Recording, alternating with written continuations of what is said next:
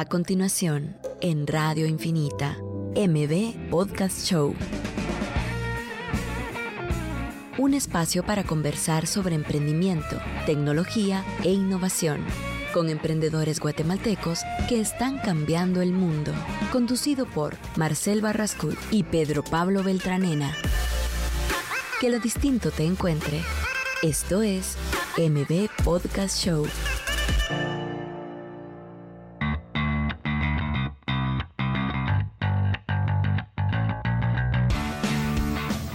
Hola a todos, ya estamos en otro martes de M Podcast Show. Estamos en el episodio número 35, pero Pablo, imagínate. Pues qué emocionante saber que hay bastante contenido ya creado para todos ustedes, ¿verdad? Son 35 horas de temas de emprendimiento y fíjate que la vez pasada me estaba dando cuenta que no hay ninguna plataforma que ofrezca, o sea, tanto contenido en un mismo lugar de temas de emprendimiento. Tenemos desde temas de fotografía, temas de, de finanzas, desde eh, tecnología, o sea, hay un montón de temas que no sé si en otro lugar lo puedes encontrar así. No, y, que, y que creo que al final son temas variados con respecto a las industrias que, que han venido aquí a plantear sus dificultades, sus retos, sus oportunidades.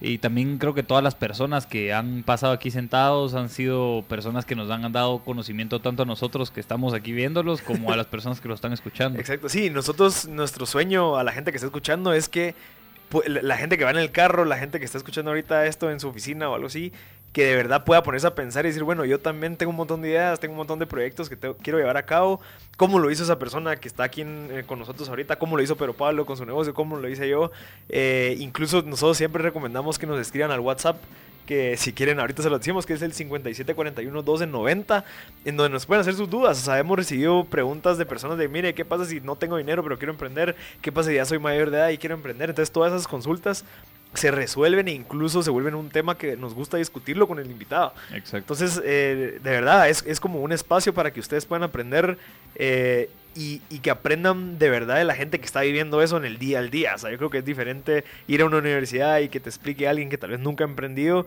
a- y de una manera, no sé, tal vez metódica y estructurada y que así va a pasar punto A, punto B. Cuando te das cuenta y hablas con la gente que ha emprendido, te dice, mira, yo antes pensaba que el punto A iba primero, pero surge que eh, va en el quinto lugar. Y entonces, Exacto. o sea, es muy variable. Entonces creo que el contenido ha sido sumamente exitoso. Sí, otra cosa importante es eh, personas que estén escuchando y que consideren que conocen a una persona que tenga algo va- valioso a aportarle a, al- a toda la comunidad de emprendimiento en Guatemala eh, o inclusive fuera del país que ya nos está escuchando, eh, que nos lo puedan redirigir aquí a través del WhatsApp, el 5741-1290, solo para también empezar a ver a quienes podemos entrevistar y seguir captando este contenido de valor, porque creemos que es lo que va a eliminar el gap de información entre las personas que tienen este conocimiento y las que no para poder empezar un nuevo negocio. Y mira, si en dado caso estás escuchando ahorita y te vas a bajar del carro o mira, ya llegó tu jefe y te veo que estás escuchando otra cosa, nos puedes seguir en Instagram como MVP Show. Exacto. Y ahí está toda la información. Incluso te damos los links para que volvás a escuchar los episodios. Si en dado caso eh, no escuchaste el día de hoy o no lo escuchaste completo, pues cada martes subimos el episodio del martes pasado. Digamos, esta semana se subió el de Jupiter Tech, Exacto. que hablamos un montón de temas de de e-commerce, cómo es que funciona la parte de la tecnología, cómo incluso un fundador que no tenía conocimientos en tecnología logra fundar una empresa que tiene dos servicios de, De tecnología. tecnología. Entonces, ese tipo de información que a veces nos lo quedamos como, ok, ¿cómo lo resuelvo? Le pregunto a mi papá, él no sabe. Entonces, todo eso ya está en esa plataforma. Entonces, Exacto. creo que es bien valioso. Sí, no.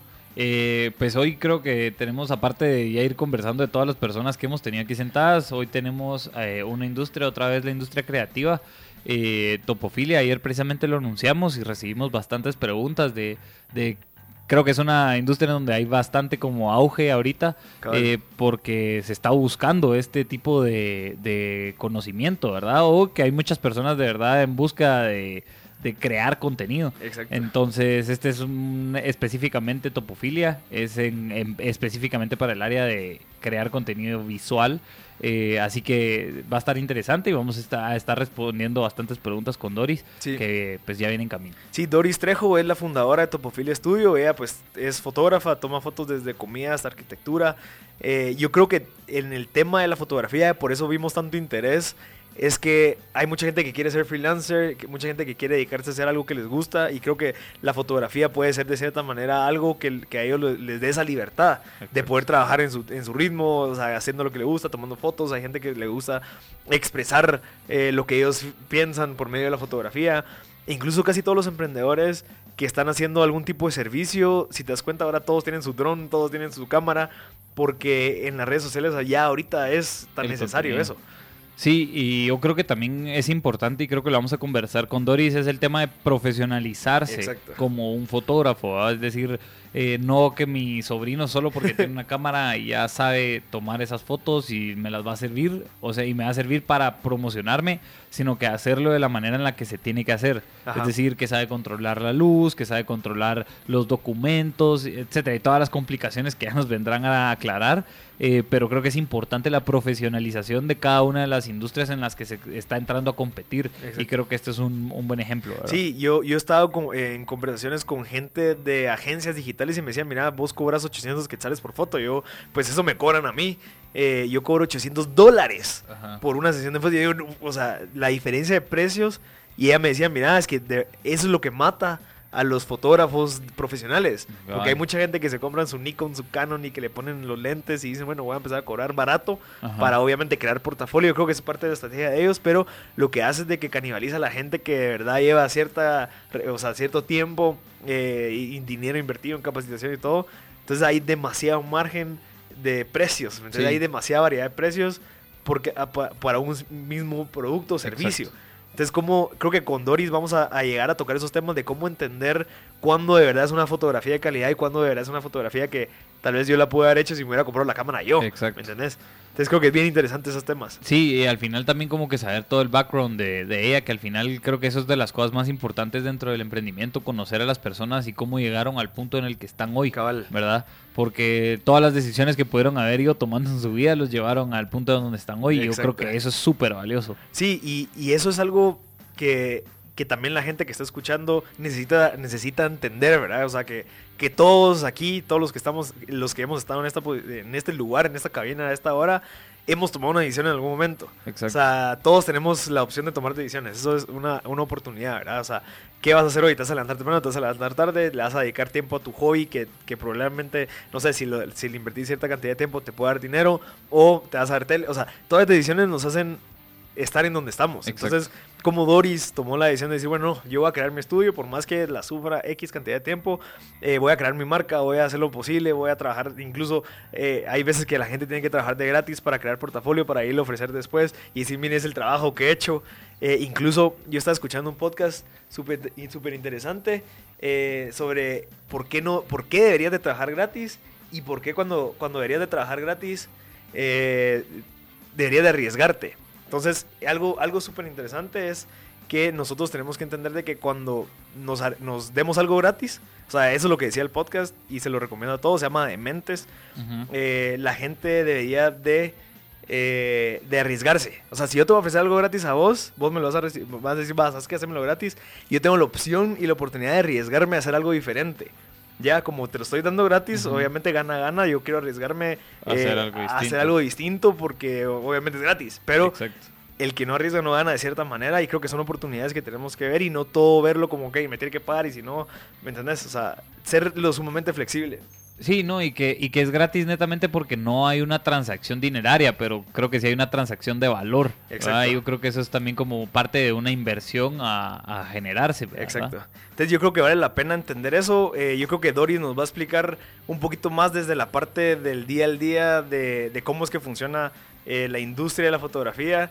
Em, incluso qué, fueron, qué, qué, cuáles son los retos. O sea, nosotros tenemos un montón de preguntas que nos hicieron en Instagram, pero se las vamos a hacer después del corte porque tenemos que recibir a nuestra invitada. Bueno, creo que todavía nos queda tiempo. Entonces, si quieres, Doris, eh, ¿cómo estás? Bienvenida. Hola, muchas gracias por invitarme. No, es un gusto tenerte aquí. Creo que también, como hablábamos en la introducción, creo que es una industria que hay, bastante auge y creo que muchas personas quieren saber de verdad qué es lo que está pasando a la hora de emprender en esa industria, ¿verdad? Sí. Entonces, bienvenida. Sí. Gracias. Doris, si quieres, para ir terminando el primer segmento, contarnos un poquito de Topofilia. ¿Qué es y cómo surge? Eh, bueno, Topofilia eh, surge en el 2015 y empecé con la idea de poder eh, formalizar lo que yo estaba realizando, porque ya tenía un poco, que un par de años de estar tomando fotos, pero sentía de que no lo estaba haciendo de la manera que, que necesitaba realizarlo, quería que fuera algo más serio. Entonces em, decidí fundar eh, Topofilia Estudio en El Salvador, ahí empecé. Ah. Eh, y después me mudé a Guatemala. Siempre, bueno, vamos a hablar de eso más adelante, pero siempre tuve un trabajo eh, aparte de Topofilia, porque para mí emprender no fue así de fácil, ¿verdad? Solo, digamos, ah, bueno, voy a tomar fotos, que vengan un montón de clientes, eso, eso no existe. Entonces. Sí, no, no pasa. Entonces, eh, fue como bien importante el hecho de conocer en el camino eh, cuáles eran los procesos, porque yo ni siquiera sabía cómo empezar un negocio, solo dije, bueno, esto es un estudio y, y ni siquiera tengo un estudio, pues. O sea, el hecho de, de poder como tomar eh, cada parte, cada aprendizaje, cada experiencia como un paso más, es bien importante. Y siento que, que Guatemala me ayudó a crecer también bastante en ese, en ese sentido. Y qué interesante lo que dijiste de tener un trabajo antes, porque cabal, yo, yo a veces, o sea, escucho y veo en las redes de que sí, que un emprendedor se tira al agua y que no ve, no piensa, o sea, es mentira de cierta manera, o sea, vos Sí. te arriesgaste, pero con algo controlado, o sea, tenías un trabajo que te permitía recibir ingresos todavía, te ibas arriesgando poco a poco, y cuando viste que ya podías, no sé, tal vez mantenerte y cubrir tus gastos, Sí. tomas la decisión de tirarte al agua, pero todo con un plan. Claro, sí, de hecho, eh, creo que los primeros tres años he tenido otro trabajo. Ok. Topofilia no, no, ha, no ha sido, digamos, no ha tenido un avance tampoco muy rápido porque eh, ha sido complicado. Entonces, he visto también gente que empezó al mismo tiempo que yo, que tiene unos negocios que están súper arriba.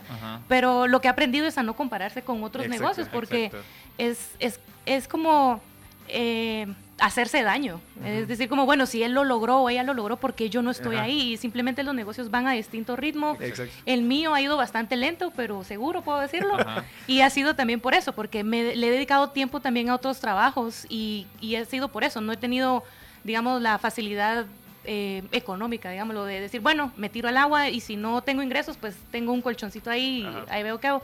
No, o sea, pagar, digamos, vivir sola, vivir, vivir aparte, sin tus papás, no, no es tan fácil como No, decir, ajá, así lo voy a No, hacer. pero qué, qué valioso esto que decís, porque creo que son dos escenarios distintos con los que se topa cada emprendedor y cada emprendedor Sí. tiene una vida distinta, pues. Entonces, emprender en poder llegar a cumplir un sueño tuyo, eh, qué, qué es lo que te gusta hacer, eh, obviamente tiene sus distintas dificultades y Sí. creo que también son estrategias para ahora ir emprendiendo, pues, porque así como bien decía Marcel, puede que alguien se vaya a, co- a- o sea, de, de la mano de un trabajo que te esté dando una recurrencia, vas construyendo paralelamente un posible negocio que te va a sostener una recurrencia en Sí. un futuro. Entonces, eh, yo creo que es realmente es súper válido y también saber esa que esa estrategia se puede hacer, creo que también puede inspirar a muchas otras personas a empezarlo a considerar o los que ya lo están haciendo, pues qué buenas prácticas ya están haciendo con ello, ¿verdad? Sí. Cómo dividir bien los tiempos, cómo dividir profesionalmente, como que cómo te vendes ante un cliente o que no haya conflictos de intereses entre lo que haces y lo que te, te pagan por hacer, etcétera. Creo que es bien valioso esto que, que mencionas para tu camino de vida, pues, ¿verdad? Sí, es, es importante reconocer qué, qué tipo de ayuda necesitamos, porque a veces, por ejemplo, en mi caso fue necesito otro trabajo, porque no puedo, topofilia no me, da- no me va a mantener, ¿verdad? Entonces necesito otro trabajo. Pero puede que otras personas tengan la facilidad económica y digan, bueno, aparte de lo económico, yo lo que necesito es aprender más. Entonces quizás lo que ellos necesitan es invertir en educación. Exacto. Yo necesito, o sea, yo sé tomar fotos, tengo 10 años en tomar fotos, pero quizás tu portafolio no es muy bueno, entonces lo que necesitas es aprender técnicamente cómo tomar fotos o buscar, digamos, te dedicas 10 años a, la- a tomar fotos de bodas, pero en realidad lo que te gusta es foto de comida, por ejemplo, pero no lo haces porque no, supuestamente no sabes, pero, Exacto. o sea, en YouTube está todo, pues. Buena parte de lo que yo sé lo aprendí en YouTube, entonces... eh, no está de más como saber qué es lo que necesitamos como mejorar para poder salir adelante. Sí. Perfecto. Mira, eh, Doris, vamos a ir un corte rapidito y regresamos ya con la- el segmento de preguntas y respuestas. Recibimos casi 12 preguntas en Instagram, entonces creo que hay mucho interés de la industria y creo que nosotros tenemos un, un montón de preguntas, así que vamos a ir un corte y regresamos con más M Podcast Show. B Podcast Show por Radio Infinita. Ya estamos de vuelta en M Podcast Show. Le recordamos que es un espacio en donde conversamos con emprendedores, innovadores, líderes. En este caso, pues tenemos una emprendedora en el área de, bueno, en la industria de la fotografía y creatividad. Eh, si quieres empezamos con las preguntas, pero Pablo. Sí, sí. Una de las primeras preguntas que, que surgían era eh, dentro de las, había interés como que dentro de las ramas de tipo de fotografía que tomas.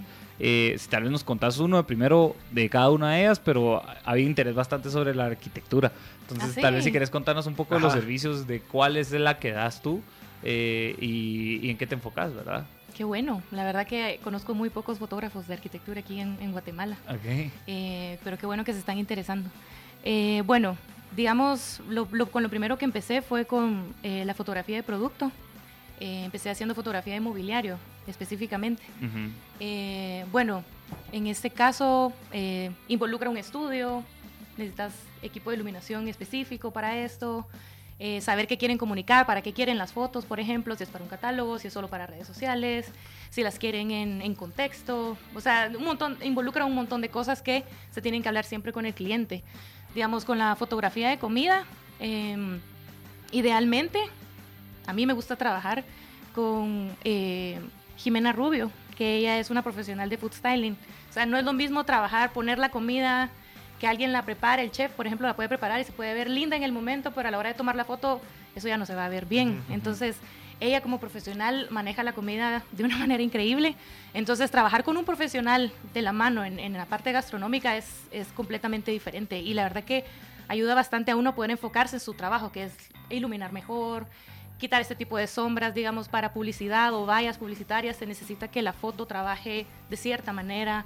Para eh, algo impreso funciona de otra manera. Entonces, por ejemplo, redes sociales es otro rollo. Entonces, conocer este tipo de cosas eh, ayuda un montón a la hora de entregar un trabajo final, ¿verdad?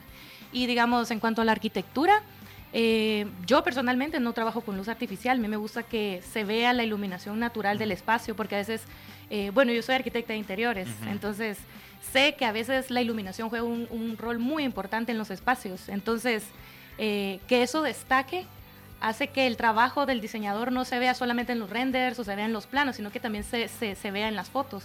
Entonces, trabajar este tipo de detalles ayuda un montón que, a que nosotros veamos eh, la visión del arquitecto. Entonces, a mí me gusta mucho eso, mostrar qué es lo que quiere eh, el arquitecto Representar en representar. Ajá. Mira, yo tengo una preguntita que, que va un poquito alejada de lo que están hablando ahorita. Pero estás hablando de que tú ya ofreciste este tipo de servicio a arquitectos. O sea, tú ya, yo Sí. me metí a tu portafolio y tienes un montón de, de fotos.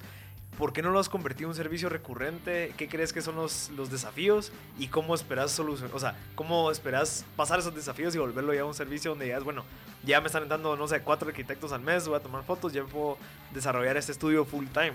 ¿Qué es lo que te ha mantenido entre trabajar y todavía mantener el, el topofilia? Bueno, ahorita sí me dedico totalmente a, a topofilia. Ah, ok, ok. Ahorita sí. Fue una el- etapa la sí. Ah, fueron los tres Fueron años. los primeros tres Ya, años de ya, ya. topofilia que, que sí tuve que Va, necesitaba otro entonces, trabajo. le voy a reestructurar la pregunta. ¿Cómo Ajá. fue que hiciste para pasar de esos tres años al nuevo año donde ya estabas dedicada full time a topofilia? Eh, bueno, estaba trabajando en un estudio de fotografía. Ok, antes. aprendiendo, aprendiendo, Ajá, aprendiendo. estuve aprendiendo un montón, la verdad que, que fue una, una excelente etapa, porque aprendí demasiado, aprendí un montón de tips. En ese mismo año estuve eh, estudiando el diplomado de fotografía de, de- de la fototeca, que aprendí muchas cosas también, pero siento que la práctica es, es donde en realidad uno aprende. O sea, Ujú. a uno le pueden dar mil cursos, mil teoría de, de cómo tomar fotos, mil cosas técnicas, lo que sea, YouTube, pero, todo. pero si no estás practicando no vas Exacto. a aprender nada. Entonces es lo mismo con ver un video en YouTube. O sea, puedes ver un video de tres minutos, pero si no practicas esos tres minutos que viste, no vas a aprender nada. Ok. Entonces a mí me ayudó mucho haber estado en este estudio, aprendí, aprendí bastante. Y lo que, lo que hice, digamos, para, para salir de esa parte fue buscar nuevos clientes, porque es muy difícil trabajar solo con arquitectos, porque no, los arquitectos no siempre quieren fotos. Sí, son dos, tres proyectos al año incluso. Sí, y pasa que, por ejemplo, con los edificios de, de apartamentos, se venden antes de estar construidos. Entonces, son renders. el que lo vende es un render. ¿Y para qué quieren una foto ya después? Exacto. Entonces, la única forma de, de lograr una fotografía de arquitectura en este tipo de clientes es un apartamento modelo. Y hay un montón de fotógrafos que ya trabajan con diferentes arquitectos, entonces llegar como nuevo es como... Están casados con Sí, es como, no, es que él ya sabe tomarlas. Y puede que esta persona también las tome bien, pero ya estamos con esta persona, entonces... Y es, es algo complicado en realidad. ¿Y cómo, los, cómo, cómo conseguiste esos clientes que, que, te, que te permitieron... Sí, fíjate que, que hasta ahorita ha sido bien complicado todavía. Okay. He conseguido un par de clientes fijos. es, yo creo que esa es la clave también, tener clientes fijos, porque tengo en El Salvador tengo dos clientes nada más de arquitectura que son fijos. y o sea, ellos, tú estás viajando a El Salvador. Sí, sí, voy seguido a El Salvador también a trabajar, pero yo creo que lo importante es tener clientes fijos, porque los arquitectos es como, mira, hice este proyecto, eh, tomarle foto. Ah, mira, me encantaron las fotos y fíjate que ahorita estamos empezando uno, entonces te llamo cuando termine. Me hablaron en un año, pues. Exacto. Pero eh, yo sé que ese cliente ahí está, fijo. Así como te digo, hay otros clientes que están con otros fotógrafos, así que estoy tratando de hacer yo lo mismo. Tener un cliente fijo te ayuda a que ese proceso sea más constante, porque digamos, de aquí a junio tengo uno y de, de aquí a octubre está el otro proyecto, pero el otro arquitecto me dijo, mira, ahorita en mayo tengo otro. Y aquí en agosto tengo el otro. Entonces, ir haciéndolo de manera más, más frecuente con clientes eh, ya establecidos. ¿Y cómo conseguís esos clientes? O sea, ¿cómo vas a la calle y decir, bueno, ¿cómo me diferencio entre las 10 personas que también toman fotos de apartamentos? ¿Cómo llego yo a decir, miren, mucha topofilia? Topofilia es lo mejor, no esos. Ah, eh, no sé, contátenme a mí. Es tu portafolio. tu portafolio habla mucho de. ¿Y ese portafolio lo has ido creando durante esos tres años que también estabas trabajando? Eh, desde antes, sí. Desde antes, sí. Eh, he tenido varios proyectos que yo digo, este proyecto está tan bonito, lo voy a fotografiar, me encanta. Y al final es como, mira, es que esta foto no me gusta, esta tampoco, quiero esta, quiero esta, quiero esta. Y es como, eh, no son las que a mí más me gustan. Entonces, bueno, la gente al final ve tu trabajo. Eh, cuando está publicado por medio de ellos también. Entonces vienen otros arquitectos y ven mi trabajo, es como, ah, están bien las fotos, pero para que lleguen a mi portafolio y vean la otra calidad de fotografía, es algo complicado también. Entonces siento que es bueno hacer este tipo de, proyectos y solamente dar lo mejor. Yo al principio era como, bueno, mire, aquí están todas las fotos, escoja las que quiera, yo se las doy y, me paga por, por fotografía, ¿verdad? Yo, yo cobro por foto, no por sesión. Entonces, se las entrego y es como, mire, cuáles le gustan. Entonces ahí es donde, digamos, ya es un... Un valor agregado ¿Sí? es muy variable, o sea... Y también es delicado en el sentido de, al final le gustó esta que a mí no me encantaba tanto, pero dije, bueno, tal vez me la compra. Y al final les agarró y yo dije, bueno, pero es que eso no me encanta. Entonces he aprendido a solo dar lo mejor. Ya no es como, bueno, es que solo quiero vender, no me importa. No, ahora solo doy, si solo son 10 fotos, esas 10 fotos hay. Sí, tomaste 100 también te gustan, pues. Sí, entonces ahora solamente doy lo que a mí me gusta. Ah, y he visto que sí hay una gran diferencia en calidad. Y también ellos lo miran, es como, mira, sí, yo había visto este encuadro que la tomé eh, con el teléfono y me gustó, pero la que vos tomaste se ve mejor. Entonces ya es como, eh, no sé, darles como una, una visión diferente de su trabajo, porque no es lo mismo tomar una foto con el teléfono que a ellos les gustó a una foto con una experiencia que yo tengo, porque también, eh, bueno, yo estoy trabajando ahorita con Airbnb. Eso te quería preguntar, ajá. Y es, con ellos he aprendido a tomar fotografías de arquitectura con un enfoque más editorial. Entonces, incluso yo lo veía es como, ay, pero es que este, este, tipo de foto a mí no me gusta, porque es como muy recto y no me gusta y se ve muy, muy plano. Pero cuando uno las ve es como, es que funcionan, la verdad. Y, y, no toda la gente tiene inteligencia eh, visual, eh, quiero decir, espacial.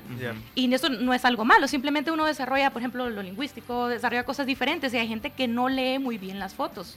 Entonces, para que la entiendan mejor, hay lineamientos que se deben de seguir y son cosas que yo solamente ignoraba, yo solo me iba por, por mi pasión de, de la arquitectura, es como, aquí se va a ver lindísimo.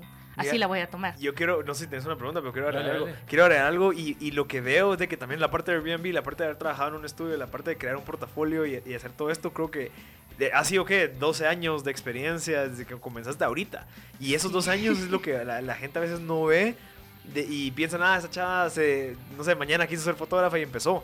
Mentira, o sea, al final son 12 años donde tú sabías que todo ese caminito es necesario para poder llegar a tener tu propio estudio y ya poder decir, bueno, mucha, ya soy, ya soy profesional en la parte de la industria de la fotografía. Entonces, creo que esa es una diferenciación y es algo que pasa muy común, que es como que la gente no está dispuesta a pasar esos 12 años, ni si esos 7 años, ni esos 3 años incluso de, de, de, dar trabajos tal vez no tan caros, pero sabes de que es parte del crecimiento y que son escaleritas que te van a llegar a decir, bueno, yo, yo empecé cobrando 100 y yo sé que en 5 años voy a pasar cobrando 1000, no sé, pero saber de que te va a llevar esos 5 años de trabajo duro. Y creo que la parte de Airbnb te está dando un- una gran experiencia y exposure porque Sí, ahorita es- Airbnb es un servicio que la gente necesita esas- ese tipo de fotos Sí. y que está dispuesta a pagar por ellos porque saben que si toman buenas fotos va a ser más fácil jalar clientes. sí. Entonces también creo que es un nicho interesante. No, y aparte creo que el entendimiento editorial que decías para las fotos, al final cuando estás ahí sí que scrolleando en, en la aplicación o en la página Sí. web de Airbnb para seleccionar un lugar, creo que sí es un diferenciador en la toma de decisión que haya una buena foto del espacio. ¿Verdad? Sí. Porque- Y que también vaya acorde a la realidad de lo que te vas a ir a topar, ¿verdad? Porque entonces también vas a decir, ah, bueno, es, eh, es- esta foto, uno, me llama la atención, dos, cuando llegas, como que haya una buena impresión de eso, ¿verdad? Entonces Sí. también creo que es un reto para ti. eh, y, y también creo yo que en lo que decía Marcel, creo que es un exposure así súper serio el, el poder tener esta oportunidad de trabajo y entendimiento a nivel editorial de cómo tomar fotos de arquitectura, digamos. ¿verdad? Sí, sí, es, es bien complicado porque cuando me contactaron para, para hacer la entrevista y todo esto, me dijeron, mira, tienes que hacer una prueba, necesitamos que tengas este equipo, que tengas estos lentes, que tengas esto, esto y esto y esto. Y era como, ¿por qué quieren tanto, verdad? Y, y, y al final me di cuenta de que ellos están solamente pidiendo algo bastante básico, que en realidad cualquier fotógrafo debería de tener. Exacto. Y, y también era la parte de, bueno, necesitamos que hagas una prueba, entonces haces estas fotos en tu casa, no importa cómo Ah, la tengas adornada, solo Ya. haces la prueba Ajá. y nosotros queremos ver si entendiste lo que queremos que hagas. Y Ah, se los qué mandé y todo.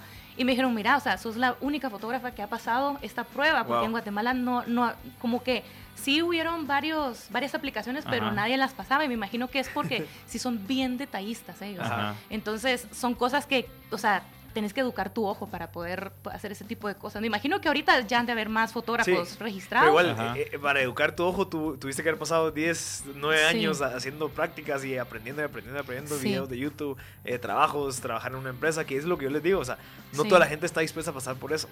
O sea, Sí, ya todos quieren emprender que- y ya ajá. mañana, en un año, ya somos... No, no es, no es así de fácil, la verdad. Sí, otra, otra pregunta que tenía era con respecto a los, a, lo- a, lo- a los otros servicios que ofreces. Uno, ahorita hablamos un poco al de, de arquitectura, pero ¿qué otro tipo de fotografía eh, tenés en tu portafolio o cuál es otro tipo de fotografía que ofreces?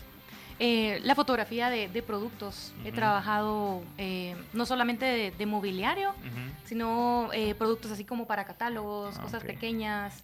Eh, también he trabajado con personas, pero no me gusta publicar las fotos de, de personas. Ok. Eh, he ¿Por, ¿por qué? Retratos. Eh, sí, por, por derechos. Ya. Derechos. eh, a- algunas también. Tengo un montón de fotos, por ejemplo, las de Airbnb. Tengo un montón de fotos que solo no he podido subir a mi portafolio porque son. Son casas de alguien. Sí, pues. no, y, y además del permiso del Ya. dueño de la casa es también los derechos que tiene ahora Airbnb Ujú. también sobre las fotos. Ya. Es algo bien delicado que, que se tiene que respetar. Ok. Eh, y también tengo clientes de arquitectura que eh, me han pedido fotografía de casas privadas y es como, no las puedo publicar. Ujú. Entonces últimamente también he bajado un poco eh, como el flujo de, de- de compartir mis trabajos porque he estado trabajando con clientes un poco más grandes y que tienen esto, estas eh, políticas de privacidad que Ajá. hay que respetar, ¿verdad? No, y yo creo que en la medida que uno respete más ese tipo de privacidad, más profesional sos. Y Sí. creo que esa conversación estábamos teniendo antes que vinieras, que en la medida que un estudio de fotografía cada vez vaya siendo más profesional, también como que los lo que puedes cobrar por eso mismo es más, ¿verdad? O sea, Sí. pero porque ya tenés un proceso de profesionalización. Es decir, Ujú. Marcel decía, cabal, te tomó 10 años llegar a un estatus en el que estás hoy, ¿verdad? obviamente, ajá, y tal vez hoy tomar una foto te va a tomar, no sé, 5 minutos cuando antes te tomaba sacarla bien, te tomaba una hora y media. Sí. Entonces, no es, o sea, y la gente empieza a decir, ah, solo por 15 minutos le va a pagar esto, Cabal, ¿verdad? cabal. Sí. Entonces creo que también, eh, o sea, en esos 15 minutos está todo tu conocimiento de esos 10 años. Y yo creo que eso es algo súper valioso a dar a entender a las personas que vayan a contratar fotografía y o a los que también va, estén empezando a hacer fotografía, de que irse profesionalizando en ejecutar algo bueno en menos tiempo es tu capacidad de aprendizaje que tuviste en- durante todos esos años Exacto. para Toda hacerlo bien. Esa inversión Sí. que se realizó. Sí, si yo les mostrara las fotos que, que empecé a tomar, o sea, yo las veo y me da pena, pues. Exacto. me da pena. Yo tomaba las fotos en JPG Ajá. y ese es, o sea, algún fotógrafo Sí, que me no en esté RAW. escuchando No, ahorita a hay- estar como, ¿qué le pasa? Hay, una, hay un dicho bien miro que dice el fundador de LinkedIn, que es que si no te da pena tu primer producto o Sí. servicio que lanzaste, empezaste muy tarde. ¿sí? Sí. Porque uno a veces quiere empezar ya lanzando el mejor podcast, Sí. el mejor, la, la mejor fotografía, pero creo que Vamos. vale la pena arriesgar. Entonces vamos Vam- a ir a un corte. Esto es MB Podcast Show con Marcel Barrascut.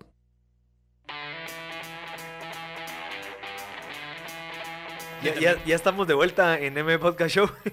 ya estamos aquí platicando y nos estamos adelantando un par de preguntas con Doris. Eh, le recordamos que tenemos a Doris Trejo, la fundadora de Topofilia Studio. Eh, Topofilia.estudio estudio en Instagram Ajá. para quienes lo quieran buscar.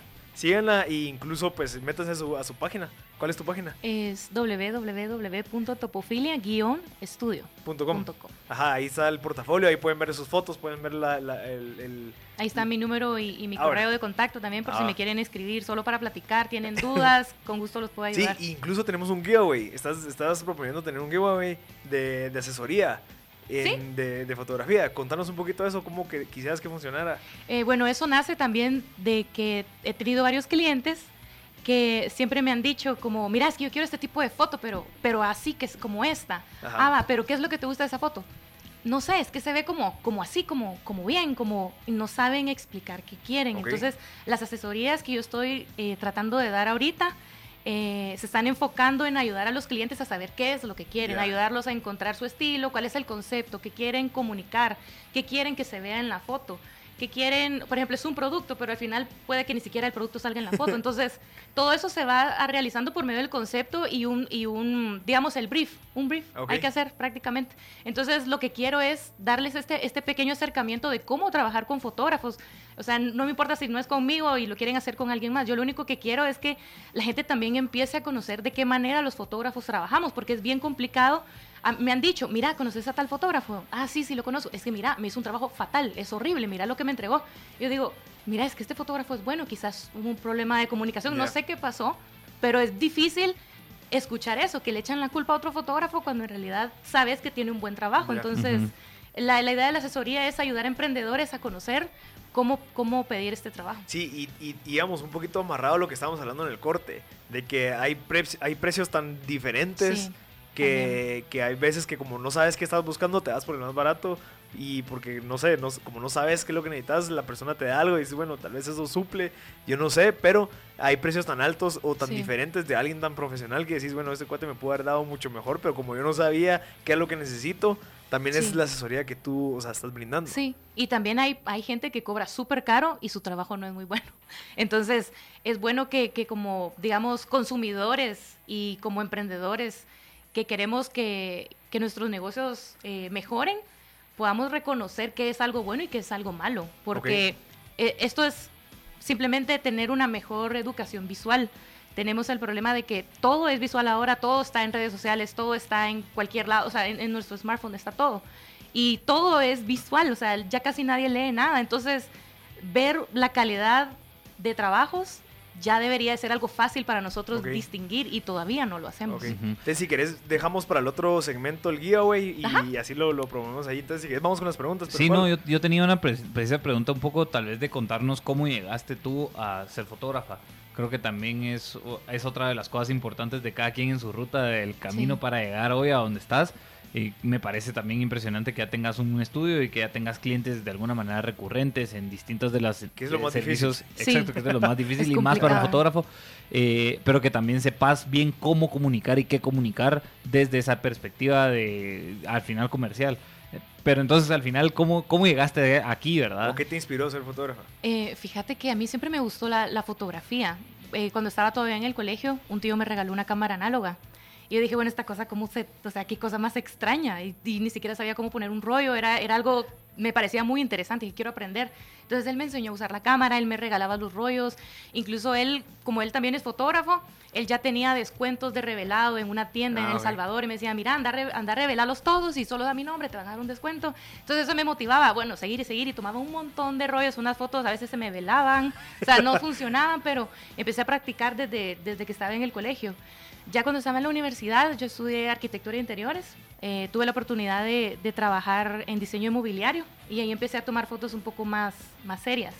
Porque donde estaba trabajando nos pedían fotos para Amazon Ujú. y ellos quieren, por ejemplo, la foto de tal, de tal y tal medida, de tantos píxeles, de tanta resolución, que no tenga sombras, que sea en fondo blanco, que sea no sé qué. Entonces era un montón de lineamientos que para mí era, "Uy, pero ¿cómo hago esto? Con una análoga. Ajá. No, ya tenía la digital. Pero sí era, sí era como, ¿cómo, ¿cómo puedo hacer esto? ¿verdad? Entonces, eh, pagábamos un estudio y empezaba a probar y me, y me decía mi jefe, bueno, haz lo que quieras, solo tomalas y yo sé que, que vos podés. Era como, bueno, qué interesante, qué, qué reto, ¿verdad? pero lo voy a hacer. Y, o sea, eran horas de estar probando qué hacía, era cuando tomaba JPG todavía, o sea, era, era bien difícil para mí, pero me interesó mucho la fotografía desde ese momento. De ahí cuando eh, después eh, también estuve trabajando en fotografía de, de, de conciertos, tengo uno, unos amigos que ellos organizaban conciertos de bandas locales en El Salvador y traían bandas de Centroamérica. Entonces era como, hey, miren, yo quiero tomar fotos. Yo, yo las tomo, o sea, se las voy a regalar. Yo solo, Pero con tu nombre abajo. sí, Ajá. solo, solo quiero tomar las fotos porque me encanta. Y me daban la entrada gratis y para mí eso era más que pagado. Entonces yo dije, bueno, lo voy a hacer. Y disfrutaba muchísimo tomar las fotografías de, de conciertos, o sea, era algo increíble, más, más que también me encanta la música, entonces estar ahí era como, me la disfrutaba, era como dos pasiones en un solo Exacto. momento. Y después de eso, eh, ya cuando estaba saliendo de la U, ya tenía amigos que ya eran profesionales en arquitectura, entonces era como, qué bonito esto. En la, en la carrera llevé una, una materia de fotografía para arquitectura y me, y me gustó muchísimo también. Entonces, aparte de esto, tenía Ujú. la pasión de la comida. O sea, a mí me encanta todo lo que tiene que ver con comida. Entonces, le Ujú. tomaba foto a los platos con el teléfono. Y después fue como me empezó a interesar hacerlo de manera más seria. Ujú. Estando aquí en Guatemala, trabajé también en una revista de postres. Era como ellas, ellas hacían como el prep styling, arreglaban la composición y yo solo tenía que tomar la foto. Y decía, qué bonito se ve, pero si movemos esto tal vez se va a ver mejor. Ujú. O no, así está bien, no, y así. Entonces ya me Ujú. empezaba a involucrar más en eso y, y me gustaba mucho. Entonces como que el hecho de probar un montón de formas de fotografía me ayudó a, a poder saber qué era lo que me estaba gustando. De hecho, hasta ahorita, eh, los tres tipos de fotografía que hago me encantan. Ajá. O sea, la arquitectura la amo. Y cada una son diferentes, Sí, ¿verdad? Sí, todas son distintas y tienen una parte, digamos, de trabajo técnico muy diferente. Entonces eso me gustó también, como saber delimitar cómo trabajar cada una. Y eso también, eso no crees que va muy en contra de decir, bueno, o sea, eh, tal vez especializate en alguna, eh, porque tal vez, no sé, ofrecer tantos ya no sos tan, eh, tan no sé, Sí. ¿me entiendes? Me explico con esa, con esa Sí, sí, pregunta. sí. De hecho, que- yo también me lo he preguntado. Ajá. O sea, es, es bien complicado porque eh, me ha pasado eh, con clientes que me dicen, bueno, tú haces arquitectura, pero, pero también haces comida, ¿verdad? Sí. Que son dos cosas tan Ajá, diferentes, y, y pues. cómo, ¿Y cómo es que haces las dos cosas? Ajá. Porque me gustan. O sea, simplemente me gustan las dos. Eh, he estado pensando la manera de, de ver si es necesario delimitarme en alguna, pero hasta el momento estoy disfrutando todo. Sí, yo creo que al final de, de, de algún tipo de estrategia de mercadeo es eh, por enfocarte tal vez en una, en la parte de la publicidad, pero decir, bueno, también ofrezco la parte de comida y la, la parte de X. Ajá. O sea, pero como que usar tu caballito de batalla Sí. en la arquitectura, digamos, si es lo Ajá. que más te da dinero ahorita. Creo Sí, que es una cabal. estrategia, pero al final si te preguntan, mire, eh, ¿usted da comida también? Sí. Ah, y mire, tengo mi, mi portafolio, así que, no sé, podría hacer alguna... Sí, no, y otra cosa valiosa que creo yo también es empezar a tener en cuenta el tema de delegar.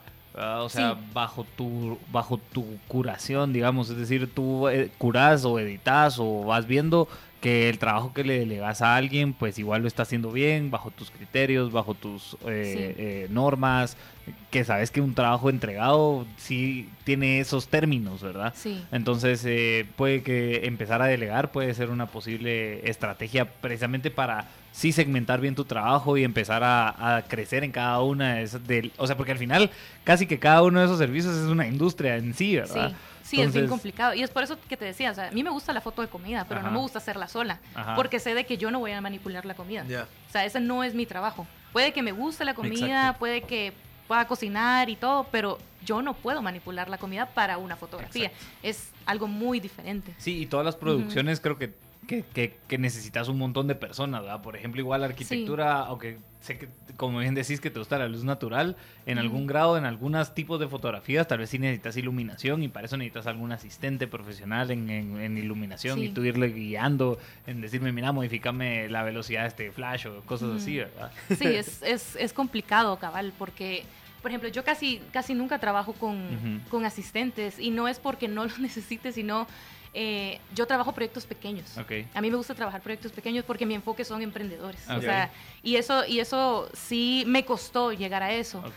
Eh, al principio era como, bueno, tengo este cliente que es súper grande, quiere esta inmensa casa hermosa en el lago que le tome fotos y está preciosa la casa, me encanta y la quiero tomar, pero quizás no es el cliente que, que yo quiero con el que quiero trabajar y está Ujú. esta otra persona que tiene productos Eh, Un y me- emprendedor que está empezando. Sí, está empezando y me dice, mira, yo quiero, yo quiero hacer fotos contigo, pero, pero todavía no, porque no puedo pagarte, pero sí las voy a hacer y las voy a hacer y es como, ok, yo con esa persona quiero trabajar, entonces yo le digo, mira, ¿sabes qué? A vos te voy a hacer un precio para que podamos hacer las fotos y démosle, hagámoslo ya. ¿Y por qué buscas ese tipo de Ajá, cliente? Qué interesante Ajá, ese me- o que, sea, que qué estés enfocado en ese nicho. Fíjate que es porque yo sé lo que cuesta. A mí Ajá, me ha costado muchísimo y sé de que eso no es nada fácil. Y el problema que tenemos como emprendedores es de que eh, yo lo voy a hacer todo. Yo hago... Toca. Ajá, sí. Toca hacer todo. Sí, pero es porque no sabemos Ajá. a quién pedirle ayuda. Por ejemplo, yo esperaría que me consideren como alguien que les puede dar en fotografía. Ajá. He tenido un montón de gente que me ha dicho, mira, yo necesito que me ayudes con foto, pero es que no sé si, o sea, yo no te puedo pagar, pero no sé si me querés ayudar como a saber cómo tomarlas. Esa pregunta a un fotógrafo sería como, ya no te contesto. Pero yo, a mí no me molesta ayudar a la gente porque al final, si esta persona crece, más adelante me va a contratar. Definitivamente. Entonces, yo creo que como fotógrafos, o sea, como el gremio que, que hay en la región, deberíamos de pensar más a futuro, porque me he dado cuenta que, que acá es como hablar con otros fotógrafos, es como, mira, ¿cómo hiciste tal cosa? Mm, ahí, en Photoshop. Cabal, es, como- cabal. es que es bien complicado, no sé cómo explicártelo. Típica. Entonces, no sé por qué somos tan egoístas. O sea, yo sé que cuesta mucho aprender fotografía, pero, pero hay que hacerlo, o sea, hay que compartir, si no, o sea, este gremio no va, no va a salir a ningún lado. No, y al final creo que es más fácil agarrar a todos estos emprendedores que están surgiendo que a un cliente cada dos meses, ¿me entendés? Sí. De una casa grande y bonita. Sí, al final creo que también hay más mercado, más ahorita en esta tendencia de emprendimiento que toda la gente quiere empezar a emprender y que, que obviamente no contamos con todos los recursos disponibles, pero siempre Sí. buscamos a personas como tú, que es como que va, échame la mano, yo te pago, incluso te hago, no sé, te promuevo en mis redes, eh, dame tus tarjetitas y se las voy a dar a mis amigos que me voy a juntar mañana. O sea, Ujú. son como es como una estrategia más, tal vez un poquito más a largo plazo, no es una retribución inmediata, Sí. pero que te va a funcionar, ya sabes, que es como, ok, este brother me va a dar publicidad gratis, no gratis pues porque tú le estás Sí. bajando el precio, pero él me va a recomendar y eso me puede servir mucho más a largo plazo que ir a con una persona que me va a pagar un poquito más y que se va a quedar callado, ¿me entiendes? Sí. Entonces, eh, creo que es eh, interesante lo que estás diciendo, vamos a ir a un corte. Esto es MB Podcast Show con Marcel Barrascut y Pedro Pablo Beltranena. Ya estamos de vuelta en otro, en otro segmento de M Podcast Show. Queremos agarrar estos primeros dos minutos, eh, Doris, para contar un poquito sobre el giveaway que queremos hacer. Estamos subiendo ahorita una foto a nuestro Instagram, MVP Show. Eh, nos pueden seguir ahí. Va a estar un post donde estamos con Doris o la foto de Topofilia Studio. Ustedes tienen que comentar por qué quieren esa asesoría, porque Doris nos va a dar una asesoría especial para los emprendedores, más que todo. Estamos buscando a gente que quiere empezar a entender cómo tomar sus fotos para su negocio, su servicio, su producto. Y lo que incluye es una reunión con Doris que nos va a permitir entender qué es lo que necesitamos para decirle al fotógrafo o ya sea con Topofilia Studio, que es lo, que, lo, mejor, ¿verdad? Entonces, eh, comenten en la foto que vamos a subir ahorita para que eh, entren eh, a participar en este giveaway para su asesoría de fotografía con Topofilia Studio. Así que si querés regresamos, Doris. Hay muchas otras preguntas. Hay una pregunta interesantísima que es qué es lo que quiere el mercado actualmente, porque no es lo mismo que quiere actualmente que hace un año, que hace tres años, ya con todas las redes sociales, con todo este boom de contenido y que la gente tiene que estar haciendo fotos, porque si no estás en las redes no existís. Eh, ¿Qué es lo que quiere el mercado ahorita y cuál es la diferencia que quiere ahorita hace dos años? Eh, yo creo que se quiere lo mismo. ¿Qué es lo mismo? y se quiere precios bajos. No, no, no buscan calidad. Y eso es un poco triste, la verdad, porque es bien diferente que llegue un cliente y te diga, mira, las tendencias cambian. Entonces que un cliente te diga, mira, hace dos años hicimos esto de fotografía, pero este año queremos esto porque lo que está en tendencia ahorita es el color tal y las texturas tal y queremos que eso resalte en el producto. Perfecto, eso sería ideal para los fotógrafos, pero no, lo que pasa es como, mira, es que estamos... eh, Acabo de cotizar con tres fotógrafos más y Mi ellos primo, me, mi- Ajá, el y ellos me dijeron que me cobran el tercio de lo que tú estás cobrando. Entonces quiero saber si tú nivelas ese precio. Yo les digo, no, trabaje con ellos. Porque es pérdida de tiempo. Además de eso, después te, te están pidiendo más rebajas. Aparte de eso, tú tenés que eh, pagar retenciones. No sé si los demás fotógrafos están registrados, pero uno tiene que también eh, ver ese tipo de cosas. ¿Cuánto tenés que pagar en la SAT, por ejemplo? Todas- todos tus gastos de facturas, todos tus gastos en contadores, todos tus gastos eh, que haces para publicitar. profesionalismo, de cierta Ajá, entonces, ¿cuántos de los demás fotógrafos que ellos han cotizado hacen eso? No tienen página web, no tienen correo institucional, no tienen, no tienen, solo tienen la cámara. Entonces, Sí, es bien complicado que a uno le pidan rebajas cuando las demás personas no están invirtiendo lo mismo que uno está invirtiendo para ser profesional. Y ta- también incluso hasta, hasta irnos un poco más deep y qué, qué tienen ellos de perder, ¿me entendés? O sea, Sí. ¿qué pasa si soy un patojo de la U que, que lo estoy haciendo como hobby? Sí, Y te cobro esto porque ni modo, no es como que me va a influir si me contratas o no, o sea, igual sigo bien, pero ¿qué pasa cuando buscas a alguien profesional que se dedica a esto, que de eso vive, que su, le Sí. pone su corazón a eso, porque obviamente sí, uno es su un pasión. trabajo extra Y, también. ajá, entonces como que el en- entender eso yo creo que va a la parte de lo que siempre hemos hablado, pero va a lo que es educar. O sea, que la gente Sí. entienda y que se eduque, bueno, qué es una buena fotografía, qué es lo que requiere un buen fotógrafo, qué es lo que incluso necesitas, no sé, ne- necesitas mantener un estudio. Sí. Creo que con educar a la gente hace que la gente sea más perceptiva de decir, no, o sea, prefiero pagar un poquito más por alguien que lo haga bien, de una mejor calidad, profesional y que me dé factura incluso, pues. Sí. Yo creo que también creo que es una buena garantía para los clientes eh, tener una imagen institucional, tener toda una infraestructura atrás que mantenga todo tu negocio, digamos, porque están obviamente invirtiendo y enfocándose en dar un buen servicio. Entonces también creo que para las personas que vayan a contratar eh, un servicio de fotografía o cualquier servicio, solo como con verificar de que de verdad un background check, así decir, ah, bueno, ellos están invirtiendo en esto, ya por lo menos tienen un... im- Por lo menos me van a dar factura, o sea, con algo tan básico. Exacto, o sea, como que empezar a, a considerar la profesionalización, tanto yo como negocio, que necesito un servicio y de que eso lo tengo que registrar a nivel, con, a, a nivel contable, como la persona que me lo está dando igual lo está contabilizando. Eso, eso ya es así un primer paso a la profesionalización, ¿verdad? Sí. Entonces...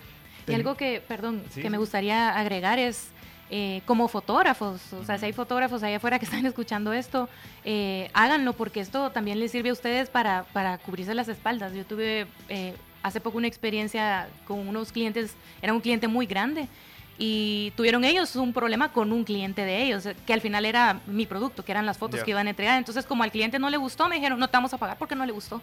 Y yo les dije, bueno, yo hice todo lo que ustedes me pidieron y está registrado, entonces quiero que me paguen. Y fue una pelea de seis meses que no me querían pagar, tuve que contratar un abogado. Y por lo menos, o sea, yo tuve eh, registro de órdenes de pago, tenía mis facturas, tenía todo lo que yo había hecho de forma ordenada y ante la ley. Y eso me sirvió para poder recibir ese pago que me debían. O sea, si como fotógrafos no tenemos nada de registros sobre eso, va a ser bien difícil poder tener una pelea con empresas grandes y decirles como, hey, tú me debes este dinero. ¿Qué hacen ellos? Como, como ven que soy mujer, que soy, que estoy sola, que es un negocio pequeño, es como, solo no le paguemos. O sea, ay, ella, ella tuvo la culpa. No, no tuve la culpa. Y entonces ahora, ahora pude arreglar ese problema. Me llevó mucho tiempo, pero al final lo pude arreglar y fue porque también tengo, tengo todas esas cosas ordenadas. O sea, hubiera sido para mí una catástrofe haber solamente perdido ese montón de dinero solo porque ellos ya no me querían pagar. No, y, yo, y, y eso precisamente creo que a eso va el tema de, de profesionalizar en, Sí. en todos los sentidos, ¿verdad? desde los contables hasta los legales, hasta las cotizaciones Sí. y que todo esté claro, ¿verdad? que todo esté escrito, porque eso te va a permitir básicamente poder ganar una pelea así, en donde tal vez haya, obviamente te desgasta energía para Sí. tu negocio y para todo, pero el trabajo está hecho o el Sí. trabajo se está haciendo. Entonces creo que es súper valioso en ese sentido sí profesionalizarse y que también es un respaldo tanto para ti como para la persona a la que le estás ofreciendo, Sí. ¿verdad? Porque Para si ellos también, Exacto, porque clientes. tú también le tenés que devolver ese trabajo que están ya pagando por eso. Sí. Entonces también creo que es otra cosa de, de verificar, pues, ¿verdad? al final es profesionalizarnos. Y no hablemos más de la calidad de la imagen, ¿verdad? o sea, la Sí. calidad de lo que te van a entregar, que te entreguen los archivos para lo que necesitas. O sea, Sí, que sepan en realidad, hay gente que, que ni siquiera sabe que, o sea, es mejor imprimir, por ejemplo, para Ajá. un menú, un catálogo, un TIFF que un JPG. Y hay fotógrafos que solo entregan JPGs. Y como cliente, ¿cómo sabes que necesitas un TIFF, que necesitas un perfil de color específico para eso? Son un montón de detalles técnicos que no sabes, pero deberías manejar si tenés un negocio. Exacto. Y la gente no, no lo sabe. Es como, ah, ya me entregaron. Es que esto es lo que me dio el fotógrafo. Y es algo fatal, pues. Eh, y hay- y he, he escuchado varios casos que me dicen, ah, es que el fotógrafo al final no me entregó las fotos. Me quedó debiendo las fotos, solo me entregó dos y habíamos quedado que me iba a dar diez. Exacto. Entonces, con ese tipo de documentos, como clientes, también pueden reclamarle a los fotógrafos que les, que les den lo que ya habían pactado, pues. Sí. Yo creo que yo, yo agrego a lo que vos decís, que siempre lo hemos repetido, que es la parte de formalización desde el principio. Sí. O sea, vos estás emprendiendo, empezar a contabilizar facturas, ordenarlas, eh, guardarlas en un Google Drive. O sea, Sí. empezar a, a- a meter todos tus costos porque al final eso se vuelve como un bebé bien cuidado. Ah, Sí. Y es mucho más fácil de cuidar que algo que tenés un desorden ahí, que no sabes qué está pasando, es más fácil de dejarlo. Entonces como que incluso en tu mente vos te formalizás y te profesionalizás al momento que empezás a hacer las cosas bien desde un principio. No esperar hasta que te pase algo así y decir, no, la próxima vez... Sí, eh, ya no voy a formalizar". perder tanto dinero. Exacto. Sí, y otra vez repitiendo un poco el, en, en, en arroba MVP Show en Instagram, estamos básicamente hablando del giveaway de una asesoría de Topofilia Studio eh, de imagen, ¿verdad? O sea, solo para que sepan como qué mejorar o qué posiblemente hacer con un producto que tengan. Escríbanos por qué lo quieren y con gusto pues procedemos a Ajá. enseñarles el ganador. Sí, y vamos a ir con una de las últimas preguntas, que es, bueno, tenemos un montón, pero vamos a tener que escoger entre todas. Es cuál ha sido tu reto fotográfico más grande y por qué. Eh, es una buena pregunta. O sea, cuál ha sido lo que Sí, más te ha costado o lo que más te ha dado valor al finalizarlo. Sí, yo creo que eh, fue un proyecto de arquitectura. Eh, lo hice el año pasado, fue de los últimos, los más recientes que he hecho. Fue en El Salvador. Era de, eh, de una casa privada que querían fotos para un concurso que querían participar en Estados Unidos. Entonces era bien complicado porque podía, o sea, iba a tomar todas las fotos que yo quisiera, pero también me dijeron, mira, necesitamos que nos des propuestas de, de qué foto puede ser la portada del- de la aplicación. Ok. Y era, y era una casa tan hermosa que era muy difícil hay un escoger. montón de variedad, Sí, ajá. y, y fue, fue bien divertido porque es el tipo de, de- de- de sesiones que me gustan, que voy a la casa, me quedo un par de días, estoy todo fotografiando día y noche, amanecer, atardecer, porque a, diferentes horas tenés diferentes entradas de luz, entonces el volumen de- de- del espacio cambia por medio de las sombras. Entonces eh, fue, fue cansado. De hecho, una, una amiga en El Salvador que, que es diseñadora gráfica me ayudó a tomar estas fotos para, para saber a qué horas podíamos tomarlas. El clima también no estuvo fácil. interesante. Eh, fue, fue bien complicado, pero al final el cliente quedó satisfecho. Y Eh, aprendiste un montón, tú sí, también. estuvo, estuvo feliz con la, con, la, con la entrega y yo quedé más que feliz porque el resultado me encantó. O sea, no hubo foto que no me encantara de ese lugar. Perfecto.